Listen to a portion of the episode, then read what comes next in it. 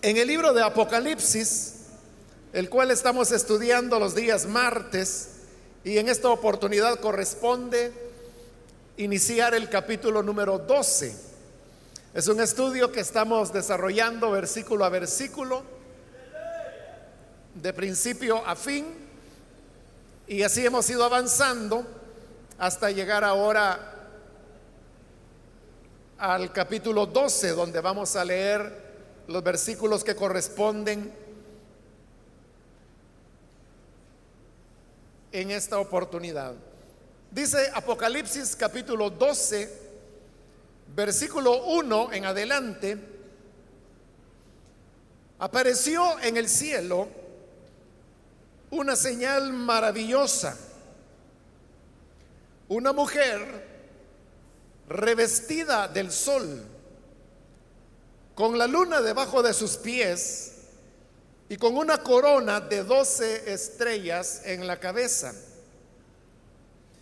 Estaba encinta y gritaba por los dolores y angustias del parto. Y apareció en el cielo otra señal, un enorme dragón de color rojo encendido que tenía siete cabezas y diez cuernos y una diadema en cada cabeza. Con la cola arrastró la tercera parte de las estrellas del cielo y las arrojó sobre la tierra. Cuando la mujer estaba a punto de dar a luz, el dragón se plantó delante de ella para devorar a su hijo tan pronto como naciera. Ella dio a luz un hijo varón que gobernará a todas las naciones con puño de hierro. Pero su hijo fue arrebatado y llevado hasta Dios que está en su trono. Y la mujer huyó al desierto, a un lugar que Dios le había preparado para que ahí la sustentaran durante 1260 días. Se desató entonces una guerra en el cielo. Miguel y sus ángeles combatieron al dragón este y, sus ángeles a su vez les hicieron frente, pero no pudieron vencer. Y ya no hubo lugar para ellos en el cielo.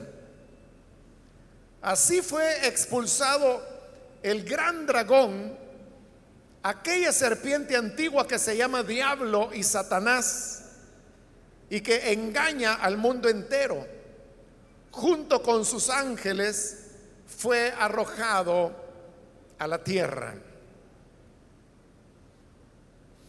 Amén. Hasta ahí dejamos la lectura. Pueden tomar sus asientos, por favor, hermanos.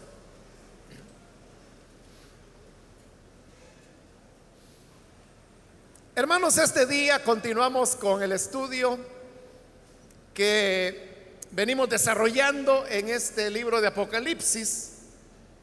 Y recordará que en la última oportunidad el tema que desarrollamos fue el de la séptima trompeta. Y dijimos en la ocasión anterior que cada uno de los siete sellos y de las trompetas han venido anunciando calamidades, juicios, castigos de Dios en contra de los que no han obedecido su palabra. Pero lo extraño es que la séptima trompeta, sobre todo cuando se había anunciado que venía un tercer ay, y que nos haría pensar que esa séptima trompeta desataría una catástrofe enorme, encontramos que fue todo lo contrario, pues la séptima trompeta anunció el establecimiento ya pleno del reino de Dios sobre la tierra. Entonces estuvimos explicando qué era el reino de Dios, lo que significaba en la época cuando Jesús vino y lo enseñó y lo que representa para el mundo en el cual hoy vivimos. Entonces, si el reino de Dios es la culminación de todas las cosas, porque realmente así es como la historia terminará, y así es como también termina el libro de Apocalipsis y la Biblia y consecuentemente la revelación de Dios al hombre. Termina con el reino de Dios. Entonces, si el reino de Dios ya fue establecido al sonar de la séptima trompeta, resulta sumamente extraño que cuando llegamos al siguiente relato, que es lo que hoy hemos leído, en estos primeros versículos del capítulo 12, lo que encontramos es una situación totalmente diferente. Y es como volver al principio, porque aunque se ha anunciado que todos los reinos del mundo han venido a ser del Señor y de su Cristo, y que ha llegado ya el momento para recompensar a los profetas, a los santos, a los que temen su nombre y de destruir a los que destruyen la tierra,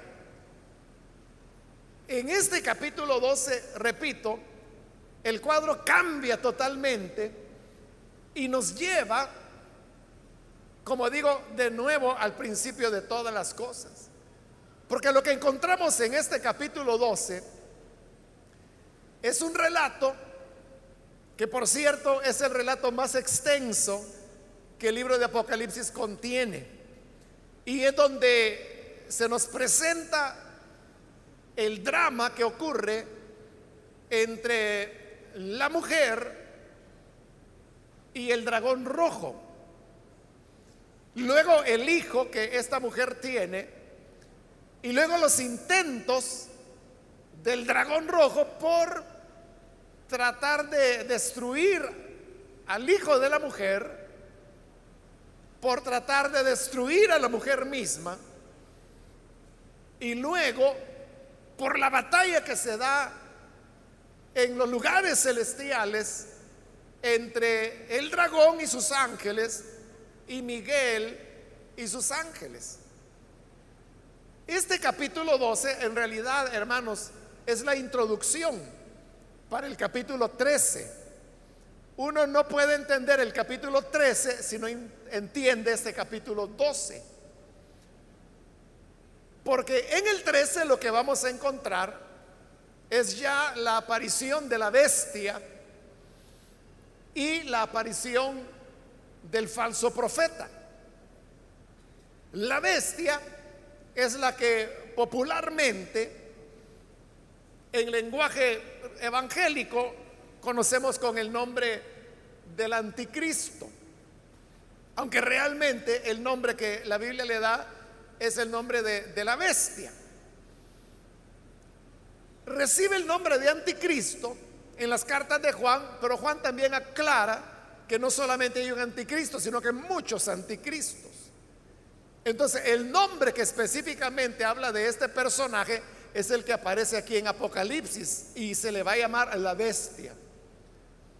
Entonces, significa que la historia que comienza aquí en este capítulo 12, entre la mujer y el dragón, es una historia que se va a prolongar todavía por el capítulo 14, aún en el 15 y hasta en el 16 es donde vamos a encontrar el último grupo de siete y que son ya las siete copas de la ira de Dios.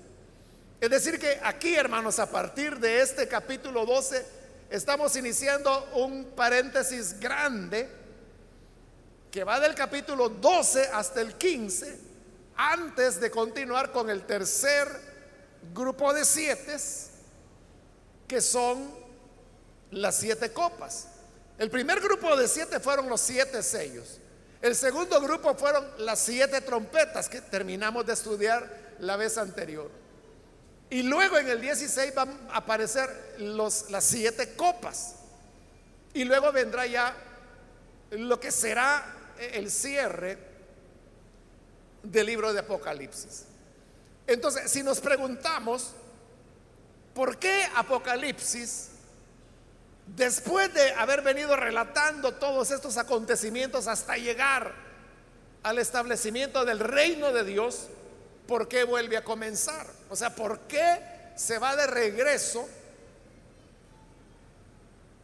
y aún más atrás de donde el libro de Apocalipsis comenzó. Y se va tan atrás que incluso llega al libro de Génesis y todavía un poco más atrás, antes que fuera la creación de los cielos y de la tierra. ¿Por qué razón? Porque en esta parte de Apocalipsis, por eso es que el Apocalipsis, hermano, para su estudio ha sido dividido de muchas maneras. Y si usted quiere puede buscar comentarios de Apocalipsis y usted verá que cada comentarista del libro de Apocalipsis divide el libro de diversas maneras. Hay muchas formas de estudiar. Pero algo que es evidente es que aquí, entre el capítulo 11 y el 12, se produce una ruptura. En varios sentidos, ya le dije una, y es que todos los relatos que han contenido estos primeros 11 capítulos han sido relatos muy, muy breves, a veces de dos, tres versículos. Pero a partir de este capítulo 12, el relato es mucho más largo, como la historia de la mujer y el dragón, que es todo el capítulo 12. En el 13 es la historia de la bestia y el falso profeta, que es todo el capítulo 13. Y así sucesivamente. Esa es una diferencia. La otra diferencia es que a partir de este capítulo 12, el libro de Apocalipsis se vuelve más simbólico.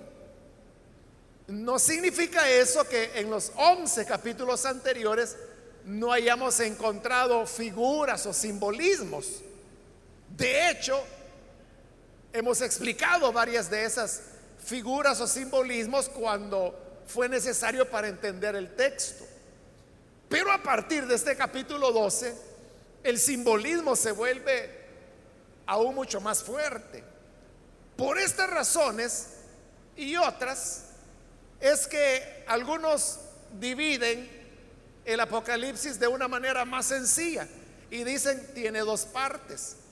La primera parte que va del capítulo 1 al capítulo 11 y la segunda parte que va del capítulo 12, que es el que estamos iniciando ahora, hasta el 22, que es donde el libro termina. Y es una división no porque Casi estamos acá, hermanos, en la mitad del libro. En realidad estamos un poquito más de la mitad del libro, pero casi la mitad. O sea, no es por eso, sino que es por las razones que he mencionado y también por otras que son mucho más técnicas y que creo pues que nos tomaría un, buen tiempo explicarlas, pero que al final nos van a llevar a la misma conclusión que ya le estoy dando. Y es que parece bastante razonable entender que aquí estamos comenzando lo que sería la segunda parte del libro del Apocalipsis. Entonces lo que está haciendo acá Juan de Patmos, cuando presenta esta señal maravillosa, como él la llama, de la mujer y el dragón, es que él está buscando la explicación de por qué ocurre lo que ocurre. Recuerde que Juan de Patmos era un pastor. Y por eso es que las cartas que él envía a las iglesias de Asia, que ya las estudiamos en el capítulo 2 y 3, todas son cartas, son siete cartas pastorales. Entonces, una característica del pastor es que va a lo práctico. Es decir, va a aquello que a las personas les será útil.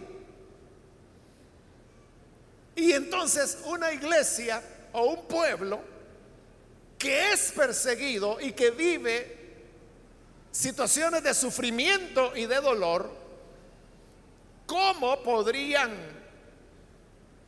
explicar el tema del sufrimiento que de alguna manera ya se tocó? Pero ahora, a partir de este capítulo 12, es que se nos va a dar toda la claridad y la explicación, no solo de lo que ha ocurrido, sino que también de las cosas que ocurrirán después. Entonces, desde ese punto de vista, no, tenemos que perder, porque esa es una gran orientación que nos va a ayudar a interpretar esta historia de la mujer y el dragón. Y es que es la, explicación de por qué existe el sufrimiento, que por qué los creyentes, los justos, los que aman a Dios, tienen que enfrentar situaciones y enfrentar persecución. La respuesta, hermanos, a esto es porque hay una batalla entre el bien y el mal. Eso es lo que se nos va a presentar en este capítulo 12. Y todo lo demás que continuará del Apocalipsis es consecuencia de esa batalla. Pero también es la explicación a los acontecimientos que ya vimos en los primeros 11 capítulos. Entonces vea, lo que está en, detrás de la pared, diríamos, o si se usa la figura del teatro, lo que está detrás de bambalinas, es una batalla en la cual lucha el bien contra el mal. Y esa lucha entre el bien y el mal es lo que desencadena todos los eventos en la historia de la civilización humana. Ese es un elemento bien importante, hermanos, porque entonces significa que lo que Apocalipsis nos está proponiendo es una teología de la historia. Vea qué cosa más rara, ¿verdad? Porque uno puede decir, bueno, la, la teología acerca de Dios que existe, no se llama teología propia. Pero también hay teología que estudia, por ejemplo, la persona de Cristo. Y eso se llama cristología. También hay teología que estudia la salvación. Y eso se llama soteriología. También hay teología que estudia el pecado y sus consecuencias. Eso se llama amartiología. Y así hay diversas áreas, pero usted puede ver que, que, lo que estoy hablando es de teología de Dios. Hay teología de la Biblia también, que se llama bibliología. Hay teología de la salvación, teología del pecado, teología de Satanás, que se llama satanología hay teología del espíritu que se llama neumatología. Pero aquí en Apocalipsis encontramos la teología del martirio, se recuerda cuando vimos el capítulo 6. Pero ahora le estoy hablando de la teología de la historia. Entonces si uno pregunta, bueno, y entonces, ¿se puede hacer teología de la historia? Por supuesto que sí, porque eso es lo que Apocalipsis está haciendo. Nos está presentando una interpretación teológica de la historia de la civilización humana. Y para decirlo en pocas palabras, y para ya no alargarme mucho en esto, la teología de la historia explica que la historia se desarrolla a partir de una batalla entre el bien y el mal. Los filósofos, los economistas, los sociólogos han dado sus propias explicaciones de qué es lo que hace que, la historia avance. Entonces hay, hay diversas posiciones que tratan de explicarla, cómo se produce la historia de la civilización humana. Por ponerle un ejemplo, que es bastante conocido pues, en el caso del marxismo, el marxismo histórico lo que hace es eso, explicar la historia humana. ¿Y cómo la explica? El marxismo enseña que la historia no es nada más que el desarrollo de las relaciones productivas que se dan entre los seres humanos, que ha pasado por diversas etapas hasta llegar pues al la etapa actual que es la del capitalismo, a la cual pues de acuerdo al marxismo le seguirá el socialismo y el socialismo le seguirá finalmente el comunismo, que sería ya, ahí le llaman la última etapa. Pero el tema ahí, hermanos, es que ellos atribuyen el desarrollo de la historia al tipo de relación productiva que se da entre los seres humanos. En otras palabras, e, el motor para ellos es la economía. Son las relaciones económicas, pero como las relaciones económicas no son armoniosas, sino que son conflictivas. Entonces, ese conflicto que provocan las relaciones económicas, porque todas las guerras, todas las guerras son producto de luchas por intereses económicos. Entonces vienen y dicen, esos conflictos que las relaciones económicas producen por ser desiguales, es lo que provoca el avance en la historia. bueno, ahí tiene usted una interpretación. Pero esa es una interpretación filosófica, económica, desde, el punto de vista de la sociología. Pero ¿cuál es la interpretación que la Biblia da? La interpretación es que es una lucha entre el bien y el mal. Y vea que si no hay razón, porque usted puede tomar cualquier tramo de la historia, la que usted quiera. Si quiere, vaya a la historia cinco mil años antes de Cristo, por decir algo. O tome las historias que le digo del siglo XVI o del siglo III o si usted quiere, tome la historia de nuestro país, digamos en los últimos 50 años, por decir algo. Por tenerlo más cerca, ¿no? Y por conocerlo más. Pero usted verá que en todo, en todo, siempre es una batalla entre el bien y el mal. Y eso es lo que hace que la historia vaya caminando.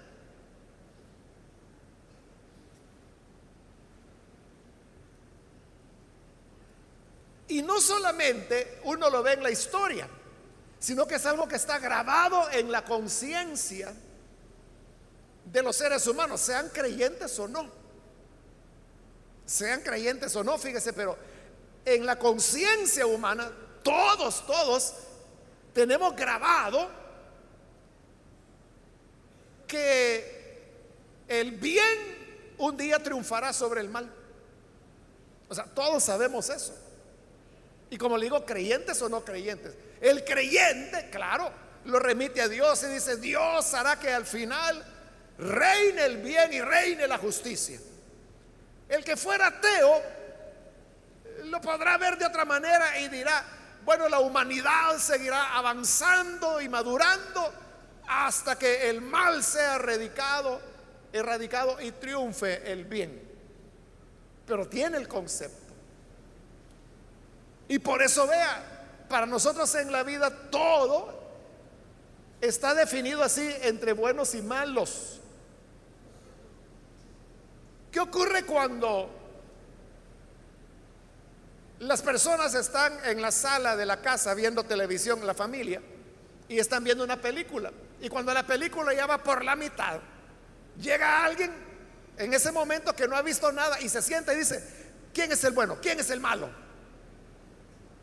nadie le ha dicho a él que la película se trata de buenos y de malos, aunque en realidad todas las películas se tratan de eso.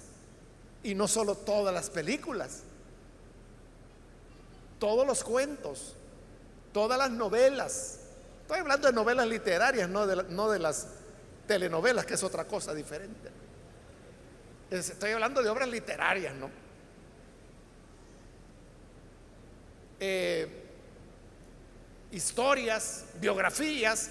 O sea, la gente siempre espera que al final sea eh, eh, el bueno el que gana y el malo. En las historias de, de héroes o de superhéroes, como le llaman, ¿quién es el que gana al final siempre?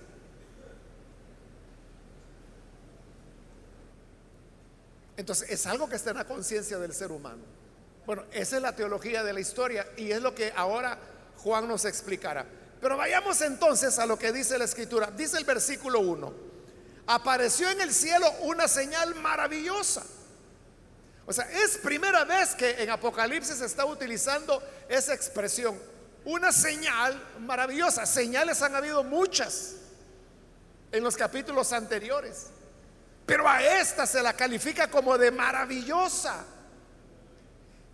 Y vea qué extraña la señal, porque dice, era una mujer revestida del sol. Cuando habla que la mujer estaba revestida del sol, significa que su vestido era luz. Usted sabe que la mujer es un poco más cuidadosa para vestirse que el hombre. Los hombres como que en oscuridad agarramos la ropa y nos la ponemos, ¿verdad? Y, ahí andamos con un calcetín amarillo y el otro rojo. Pero, la mujer no, es mucho más cuidadosa. Y entonces, y ella también está pensando, bueno, ¿cuál, es la ocasión? ¿Es una ocasión elegante o es una ocasión casual? O sea, pero aquí se está hablando de algo solemne, de algo muy importante. Entonces yo le diría, ¿qué mejor vestido pudiera utilizar una mujer que un vestido de luz? De luz solar. Y dice que esta mujer estaba así, revestida del sol. Es decir, que era un vestido bellísimo, glorioso. Luego dice con la luna debajo de sus pies. Entonces es como, ¿qué zapatos me pongo, verdad? Bueno, la luna está bajo sus pies. Y con una corona, dice, de 12 estrellas en la cabeza. Es decir, la mujer no puede estar vestida más maravillosamente que lo que ahí se nos dice. El vestido es de luz, sus pies están sobre la luna y lo que adorna su cabeza son dos estrellas. O sea, no estamos hablando, hermanos, de pedazos de vidrio en la cabeza, ¿no? Ni siquiera de diamantes en la cabeza. Estamos hablando de estrellas. Pero entonces vea, el que la mujer aparece en el cielo, dice. Eso nos da a entender que Juan está hablando de una realidad universal que trasciende lo terreno sin llegar a ser celestial. Por eso le digo, a partir de aquí el libro es mucho más simbólico. Pero vea, esa mujer que está vestida tan sin igual, mire que contraste, en el versículo 2 dice que estaba encinta, estaba embarazada. Entonces como que el embarazo no es el mejor momento para andar luciendo las mejores galas, ¿verdad? O sea, no quiero decir con eso que una mujer embarazada no pueda tener un vestido bonito. O sea, hay muchos vestidos bonitos de maternidad, ¿verdad? Pero si aquí se está hablando de una ocasión especial, como que la condición de estar embarazada no es la mejor que haga juego con un vestido de luz, con los pies sobre la luna y con dos estrellas sobre la cabeza. Pero más allá de eso, no solo está encinta, sino que dice que gritaba por los dolores y angustias del parto. Como que eso no va mucho con la elegancia, ¿no? Porque cuando uno se piensa, por ejemplo, en una reunión muy importante, muy solemne, y la mujer va con su mejor vestido, entonces, esta mujer pues, pues, camina elegantemente, sabe que la mirada de las personas se van a posar sobre ella, sobre todo si va vestida con luz. ¿Quién no la volteará a ver? Pero qué contrastante que va gritando de dolor y gritando de angustia. Y dice que gritaba porque estaba en la angustia del parto, estaba por dar a luz. La expresión, hermanos, es muy fuerte. En español nosotros no la captamos, pero en el griego es muy fuerte. Se le explico de la siguiente manera. Cuando dice que estaba encinta y gritaba por los dolores, la palabra gritar, la expresión que se usa ahí en el griego para gritar, no es gritar de levantar la voz. Nunca. O sea, siempre, la Biblia usted sabe que en varios lugares habla de dolores de parto y utiliza palabras específicas para gritar. Pero aquí la palabra que se está utilizando es la palabra que se usa para referirse al grito de los mártires, a los gritos de sufrimiento de los que están siendo martirizados por causa del Evangelio. En ningún otro lugar de la Biblia se utiliza esa expresión para hablar de dolores de parto, solamente aquí. Entonces la mujer gritaba porque estaba sufriendo el martirio. Entonces esto nos puede ayudar, hermano, ya a ir entendiendo o respondiendo a la pregunta, ¿quién es la mujer? o a quién representa la mujer. Esta mujer, hermanos, se lo voy a decir de entrada y luego le explico por qué. Representa al pueblo de Dios. La mujer representa al pueblo de Dios. En primer lugar a Israel. Porque los símbolos que se están utilizando ahí, como es el sol, la luna y las doce estrellas, son los símbolos que también aparecen en el libro de Génesis cuando José, el hijo de Jacob, siendo adolescente, él tenía sueños y se los contaba a los hermanos. Uno de los sueños es que ellos estaban cortando trigo en el campo cada quien amarró su manojo y los colocaron. Y José dice, yo soñé que los manojos de ustedes se inclinaban delante del mío. Bueno, ese fue el primer sueño. Y desde ahí los hermanos comenzaron, bueno, ya lo odiaban, pero ahí más lo odiaron. Porque bueno, ¿y entonces qué? ¿Tú crees que vamos a venir y, y nos vamos a rodear delante de ti? Pero eso no fue nada, porque luego José tiene otro sueño. Y se los cuenta a ellos. Y dice, yo soñé que el sol, la luna y dos estrellas se inclinaban delante de mí.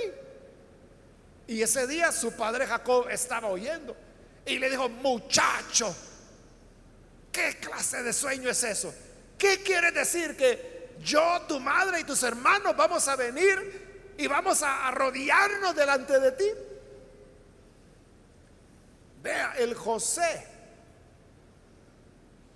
que después va a interpretar el sueño atinadamente, del copero, del panadero del rey y luego del mismo faraón, aquí en su adolescencia, como que él no entiende ni sus propios sueños y es su papá. Jacob estaba interpretando el sueño. el sol, dice Jacob, soy yo, tu padre. La luna es tu madre. Y las estrellas son tus hermanos. ¿De qué? Voy a venir tu madre, yo y tus hermanos a rodearnos delante de ti. Y José no sabía qué decir. Hasta 20 años después, cuando eso ocurre, José se acuerda de los sueños que había tenido. Entonces ahí usted tiene el sol, la luna y las estrellas, simbolizan a la familia de Jacob, cuyo nombre es Israel. está hablando del pueblo de Israel. Y el pueblo de Israel es el que es perseguido como pueblo de Dios. Más adelante veremos que también en, esta mujer está representada la iglesia. Pero eso ya vamos a llegar. Estoy tratando de ir en orden. Entonces, está encinta. Ahora dice el versículo 3, y apareció en el cielo otra señal, un enorme dragón de color rojo encendido, que tenía siete cabezas y diez cuernos y una diadema en cada cabeza. Aparece un dragón. Y este dragón se nos dice que era de color rojo intenso, que tenía siete cabezas, es decir, que era un monstruo, y tenía diez cuernos, pero está lleno de poder, porque dice que sobre cada cabeza, y eran siete, tenía una diadema,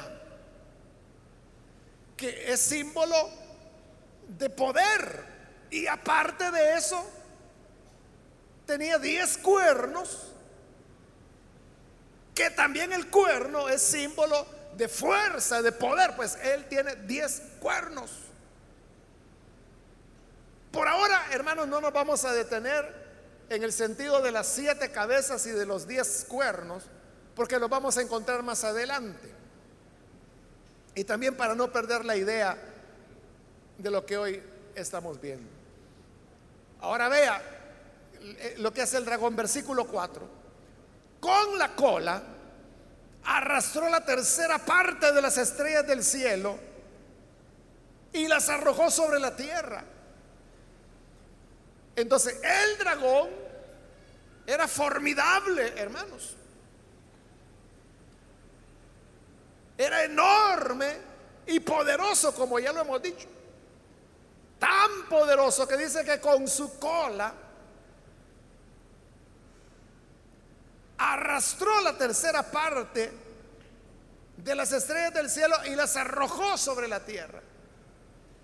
Esas estrellas, hermanos, como esto es simbólico, está hablando de los seres angelicales. Por eso yo le decía que en esta historia de la mujer y el dragón, el Apocalipsis no solo regresa al principio, sino que va al Génesis, ya le voy a decir por qué. Pero aún antes del Génesis, y nos traslada hasta el momento cuando Satanás se revela contra Dios en el cielo. Y en su rebelión, en su desobediencia, la tercera parte de los ángeles le siguen. Esas son las tercera parte de la estrella de las estrellas que Satanás arrastró con su cola y los arrojó sobre la tierra. Entonces, vea, nos estamos siguiendo hasta el origen del mal. Porque el pecado, el mal, nació con Satanás. El inicio del pecado no fue cuando Adán y Eva pecaron comiendo del árbol del cual el Señor había dicho que no debían comer. O sea, ese también fue pecado. Ahí es cuando entró al hombre. Pero antes de eso ya había pecado. Ya había serpiente, ya había Satanás. Y lo que ocurrió es que en Satanás, dice la Biblia, subió a su corazón el orgullo. Y en ese orgullo Satanás quiso tener el lugar de Dios. Ahí es donde comenzó su rebelión. Y ahí es donde nace la batalla entre el bien y el mal, entre la luz y las tinieblas, entre Dios y Satanás, entre Dios y su pueblo y entre Satanás y sus ministros, como lo llama Pablo en Corintios. Es una batalla que viene desde ahí. Sigo con el versículo 4. Cuando la mujer estaba a punto de dar a luz, el dragón se plantó delante de ella para devorar a su hijo tan pronto como naciera. Es decir, el dragón tiene una enemistad contra la mujer.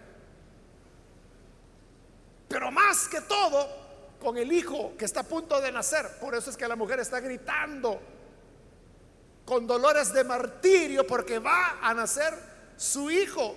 Y Satanás lo sabe.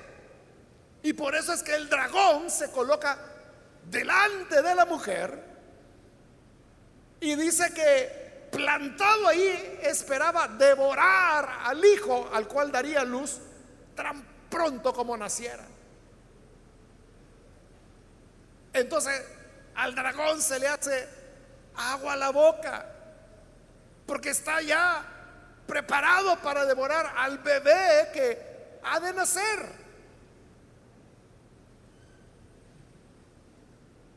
Me voy a adelantar un poquito en el versículo 5. Dice, ella dio a luz un hijo varón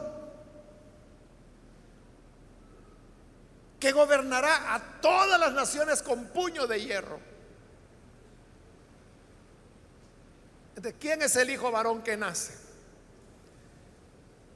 en el uso de esa expresión que dice que gobernará las naciones con puño de, hierro, eso es tomado del Salmo 2, que es un salmo mesiánico, y se llama mesiánico porque está hablando acerca del Cristo. el hijo varón que nace es Jesús. A él es a quien Satanás quería devorar.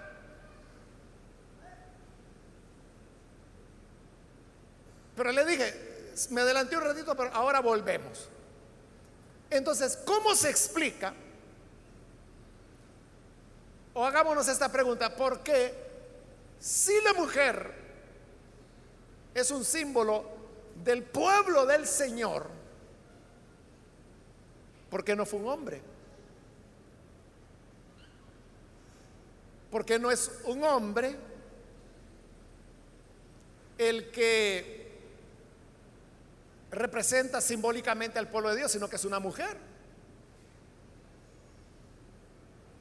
La mayor parte de personajes, casi todos que aparecen en Apocalipsis, todos son masculinos. Solamente femeninos está esta mujer.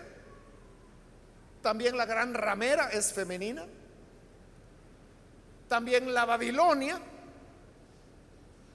es femenino la Nueva Jerusalén, pero todos los demás son hombres. Entonces, si representa al pueblo de Dios, ¿por qué no fue un hombre? Y aquí es donde le digo, y aquí viene, yo le dije, le voy a explicar por qué va Génesis. Pues va Génesis porque es a la mujer, es a Eva a quien Dios le dijo, pondré enemistad entre ti y la serpiente. Y esa es la enemistad que estamos viendo ahí. Y además, allá en Gálatas capítulo 4, Pablo escribe diciendo que cuando llegó el tiempo establecido por Dios, Jesús nació de una mujer. Porque, ¿por qué es importante eso? Uno diría, ah, qué descubrimiento nació de una mujer, o sea, ¿quién no nace de una mujer? Pero es importante porque ahí se está cumpliendo la promesa que el Señor le hizo a Eva allá en el jardín en Edén. Cuando le digo de ti nacerá una simiente, un hijo que aplastará la cabeza de la serpiente. A la mujer se le prometió un hijo. Por eso es que el pueblo de Dios es presentado como una mujer que está dando a luz, porque así es como la profecía se cumple. Ahora, si usted me pregunta, ¿y por qué se dice que Jesús nació del pueblo de Dios? ¿Acaso no es lo contrario? Que el pueblo de Dios nace de Jesús y no Jesús del pueblo, ¿verdad? Es que ahí es donde volvemos, que yo le dije que como esto es simbólico y la mujer simbólicamente representa a Israel, entonces yo le pregunto, ¿de qué pueblo nació Jesús?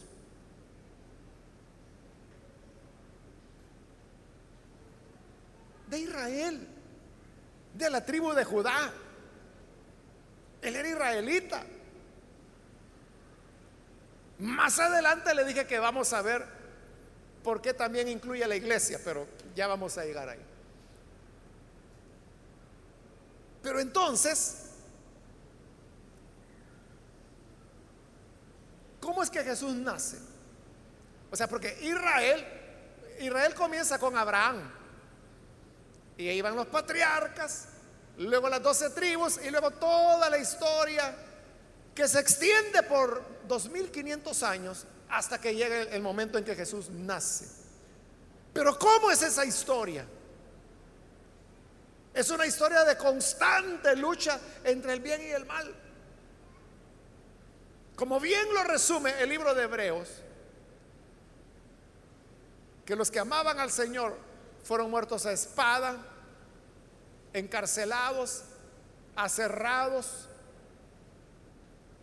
que anduvieron escondiéndose, dice, en cuevas, vestidos con pieles de ovejas, personas de las cuales el mundo no era digno. Entonces la historia del pueblo de Dios es una historia de persecución. Por eso es que cuando la mujer está por dar a luz, los gritos de dolor no son gritos de mujer parturienta, son gritos de mártires porque es a través del sufrimiento y del martirio que finalmente se logró el plan de Dios que el Hijo de Dios naciera. Y cuando el Hijo de Dios nace, el mismo Hijo de Dios sigue siendo perseguido. Dice que el dragón se colocó delante de la mujer para que devorara al niño tan pronto naciera. ¿Y qué ocurre cuando Jesús nace en Belén? Herodes decreta una masacre, una matanza masiva de niños, porque quiere deshacerse de él. Pero ahí es donde Dios le habla en sueños a José y le dice, mira, levántate, toma al niño y a su madre y huyan porque Herodes buscará para matar al niño. Entonces José obedece, empacan y se van a Egipto. Y ahí permanecen hasta que Herodes ha muerto. Y cuando ya ha muerto el Señor dice, ya pueden regresar. Y regresan a vivir a Galilea. De manera, hermanos, que es la batalla entre el bien y el mal. Entonces, aquí podemos comenzar a, a tener algunas enseñanzas que el pasaje nos da. Mire qué contraste, y vuelvo a eso, que siendo la mujer tan hermosa, vestida de luz, con la luna bajo sus pies como estrado, coronada de estrellas, grita, dice que en angustia, con gritos de martirio. Eso es la iglesia como que una moneda que tiene dos caras, ¿no? Por un lado es una iglesia gloriosa, triunfante, que el poder de Dios habita sobre ella. Este lado triunfante de la iglesia es el que más se enfatiza por los predicadores. Por eso es que los predicadores están diciendo, crea en Cristo y su vida será nueva, crea en Cristo y usted va a superar los problemas, las luchas, ya no va a tener pobreza, se va a sanar de sus enfermedades, va a tener una casa más grande que la que ahora tiene, etcétera. Le ofrecen cielo y tierra a la gente. Entonces la gente cree, ¿quién no va a creer en ese evangelio? Que le está ofreciendo bienestar económico, físico, salud, dinero y amor. Le está ofreciendo. ¿Quién no va a querer ese evangelio? Porque es el vestido de luz, es el estrado de la luna, es la corona de estrellas. Pero y, los gritos de angustia, y los gritos del martirio, y los dolores del alumbramiento. Esa es la parte que los predicadores casi no enseñan.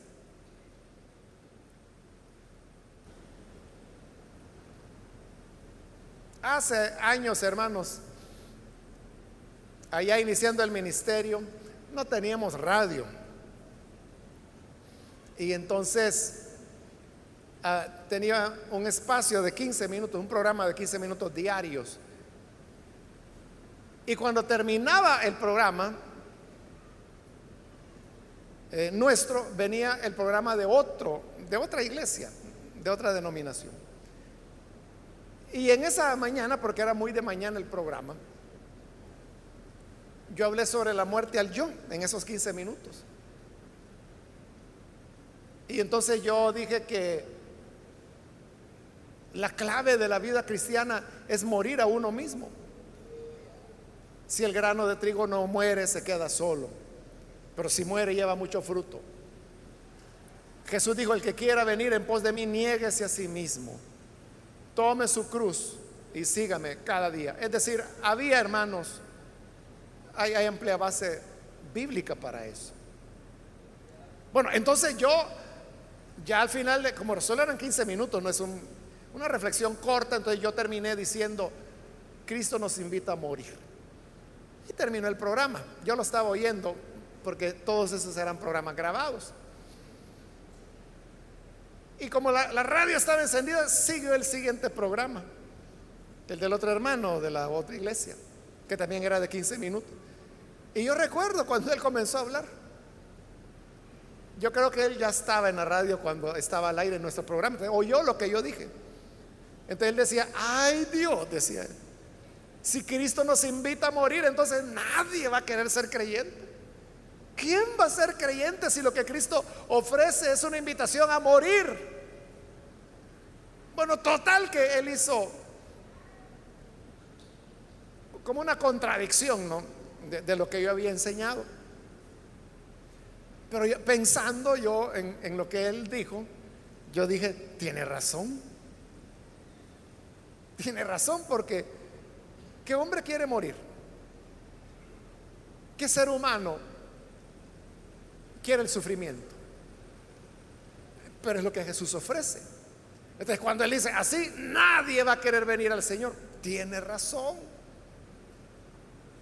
Pero el hecho es que aún aquellos que sabemos que el creer en Cristo significa la muerte, y en algunos países eso significa la muerte literal, en nuestros países significa la muerte a nuestro yo. Aunque sabemos que así es, seguimos creyendo y siguiendo a Jesús. si hay gente que lo hace. Por eso le decía, es una moneda que tiene dos caras. Uno no puede quedarse, mire, a mí solo deme las mieles del Evangelio. Yo lo que quiero es las bendiciones, la prosperidad, el gozo, la alegría, la fiesta, los dones, las bendiciones. Señor, bendíceme, bendice a mi mamá, bendice a mi abuelita, bendice a mi esposo, bendice a mi hijo, bendice a mi nieta. Y ahí están, bendice, bendice, bendice, bendice, bendice, bendice, bendice. Y es todo lo que quiere. pero también hay angustia. Y también hay el dolor de los mártires. Esos gritos de los mártires y la angustia es lo que da a luz la salvación de Dios. Así es como el Hijo de Dios nació. Esa es una lección que ninguna hermana que está aquí y que es madre debería olvidar. Solo recuerde usted sus dolores de parto para dar a luz. Es lo que la mujer simbólica de Apocalipsis 12 nos está enseñando. Pero de igual manera que su dolor de alumbramiento dio vida a un nuevo ser humano, niño o niña. Pero como lo dice Isaías, me parece que es en el capítulo 26,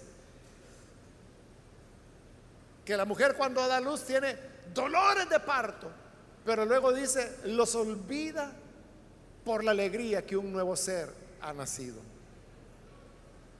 Entonces, ¿verdad hermana que así le tocó? Cuando estaba ahí con el trabajo de parto, como le llaman los médicos, usted decía, Ay, ¿para qué me casé? ¿Para qué me metí con este hombre? ¿Para qué me embaracé? Ay, no, yo no sé cómo mi mamá aguantó. Jamás me vuelvo a meter en esto. Pero cuando ya nace el bebé, se le olvida el dolor. Y cuando ve el esposo, a ver cuando tenemos a la niña, híjoles.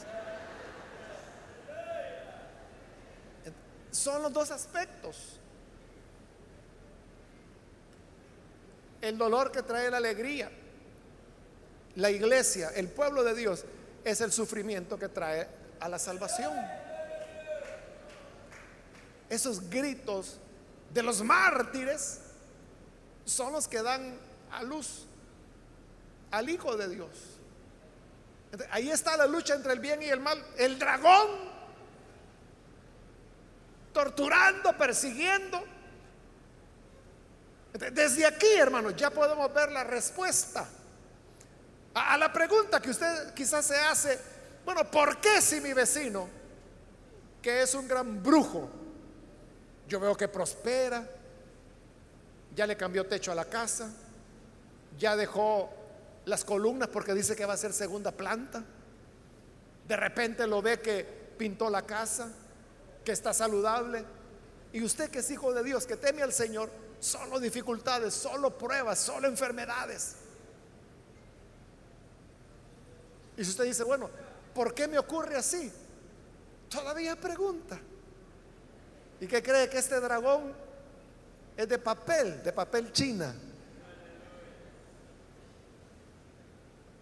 Por eso es que la escritura lo presenta así como un dragón poderoso con siete cabezas, diez cuernos de poder, siete diademas de autoridad, tan grande y poderoso que con su cola arrastra la tercera parte de los seres angelicales.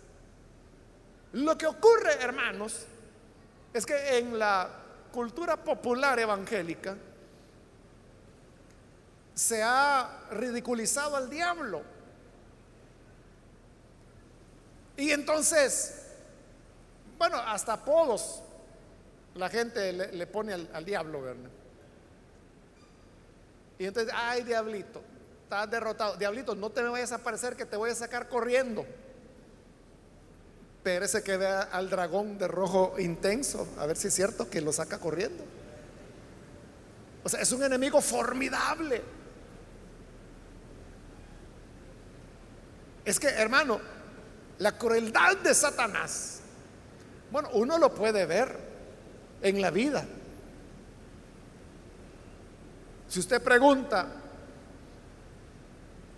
cómo es que se puede llegar a cometer atrocidades, violencia, maldad contra indefensos. Ese es Satanás. Esa es la crueldad de Satanás. Y es poderosísimo. Claro, el Señor lo derrotó en la cruz del Calvario. Pero note, esta misma historia, hermanos, nos va a revelar por, por qué porque cuando yo dije eso, que el Señor lo derrotó en la cruz, tal vez usted se preguntó, bueno, entonces si ya lo derrotó, ¿por qué Satanás me sigue tastaseando a mí? Esa respuesta la encontramos aquí en esta historia de la mujer y el dragón. Es cierto que él está derrotado legalmente, pero él sigue en actividad. Y es un enemigo tan formidable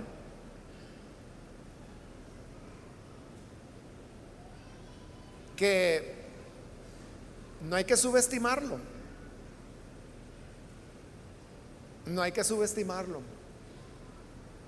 Y porque todavía está activo también.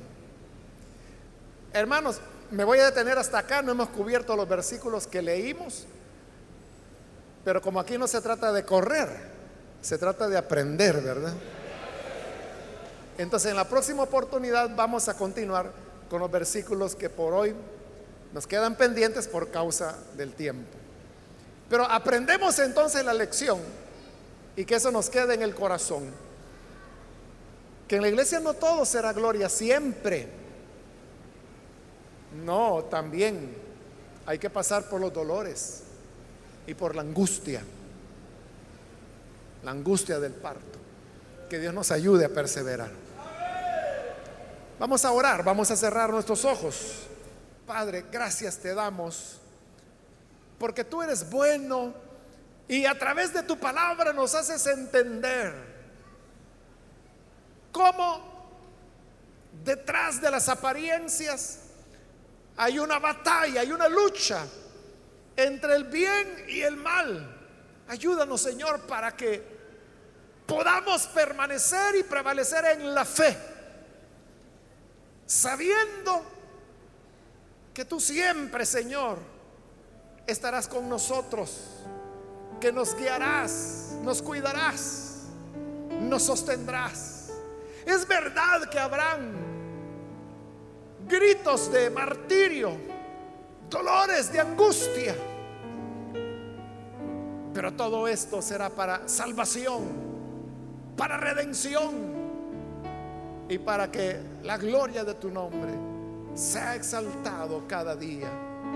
Bendice a cada persona que está aquí, que te recibe a través de televisión, de radio, de internet. Gracias te damos por Jesucristo nuestro Salvador. Amén. amén.